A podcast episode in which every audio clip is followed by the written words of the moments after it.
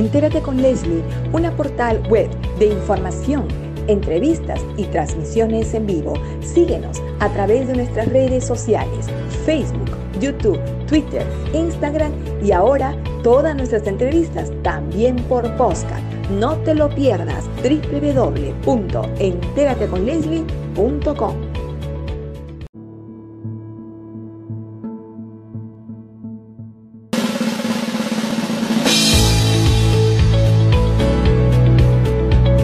el programa que remece las redes sociales. Presentamos a nuestra conductora. Bienvenida, Leslie.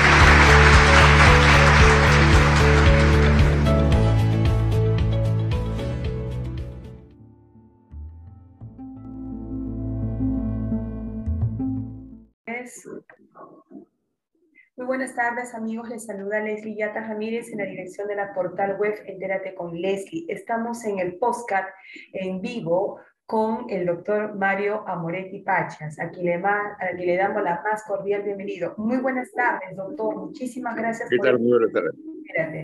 Doctor, debe estar usted muy solícito en los medios de comunicación por el tema de agenda nacional que nos ha colocado el mismo presidente de la República al haberse dado a conocer un presunto plagio de su tesis ¿no? en compañía de su esposa.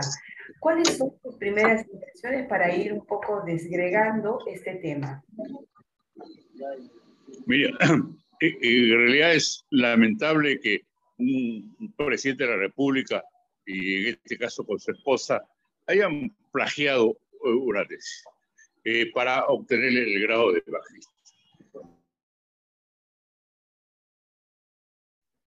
Sí, eh, estamos en línea, ¿sí? Seguimos en línea, sí. Sí, doctor, lo escuchamos.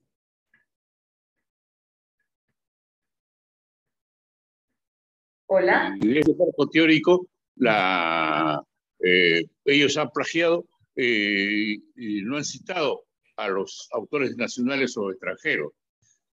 lo han, esas conclusiones o esa exposición que hacen ellos es como si fuera de sus conclusiones de parte de ellos.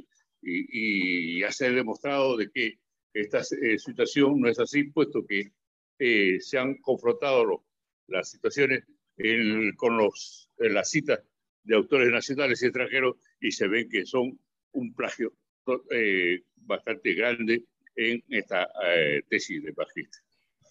y aquí tenemos nosotros frente a la figura del plagio, que eh, copia total o parcialmente una obra, en este caso son varias citas que ellos han copiado y le hacen aparecer como suya, ahí estamos frente a un plagio parcial y, en este caso no es ah, eh, este artículo del código, no es esa distinción. Si usted plagia, no es, no es copia, eh, parcial o total. Basta con que, y lo dice, copia parcial o total, ya se comete el delito de plagio.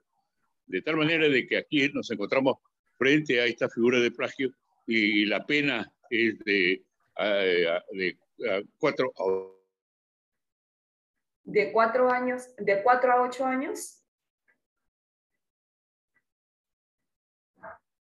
Doctor Mario Moretti, lo tenemos en línea.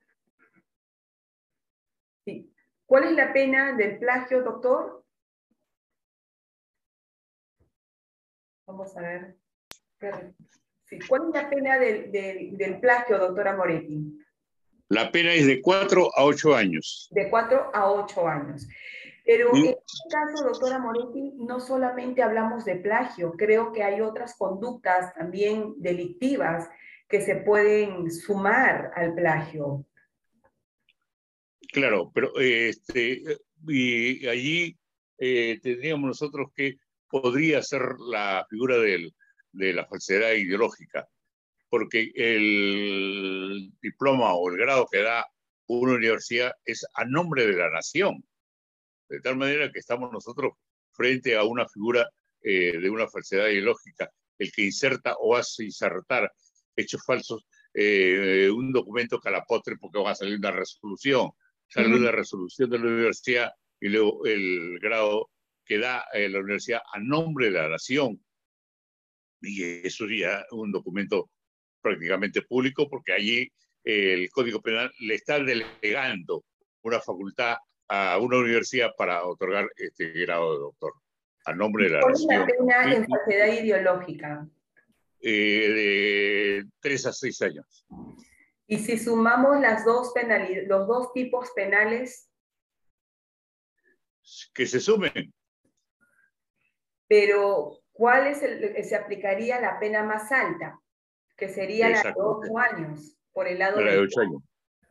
Y si la tesis fue elaborada y presentada en el año 2012, dado el tiempo transcurrido, eh, y para los efectos de la prescripción de la acción penal, esta se produce con el máximo de la pena. ¿Y cuál es el máximo de la pena? Ocho años. De tal manera de que esto ha prescrito el año 2020. Ese es un detalle muy interesante, doctor Mario Moretti, porque en realidad, pues, eh, si bien es cierto, la Fiscalía puede iniciar una investigación que creo que ya la está iniciando por un tema mediático y más eh, tratándose del mismo presidente de la República y de la primera dama, su esposa, no, eh, pero lo cierto es que hay que hablar las cosas de manera objetiva.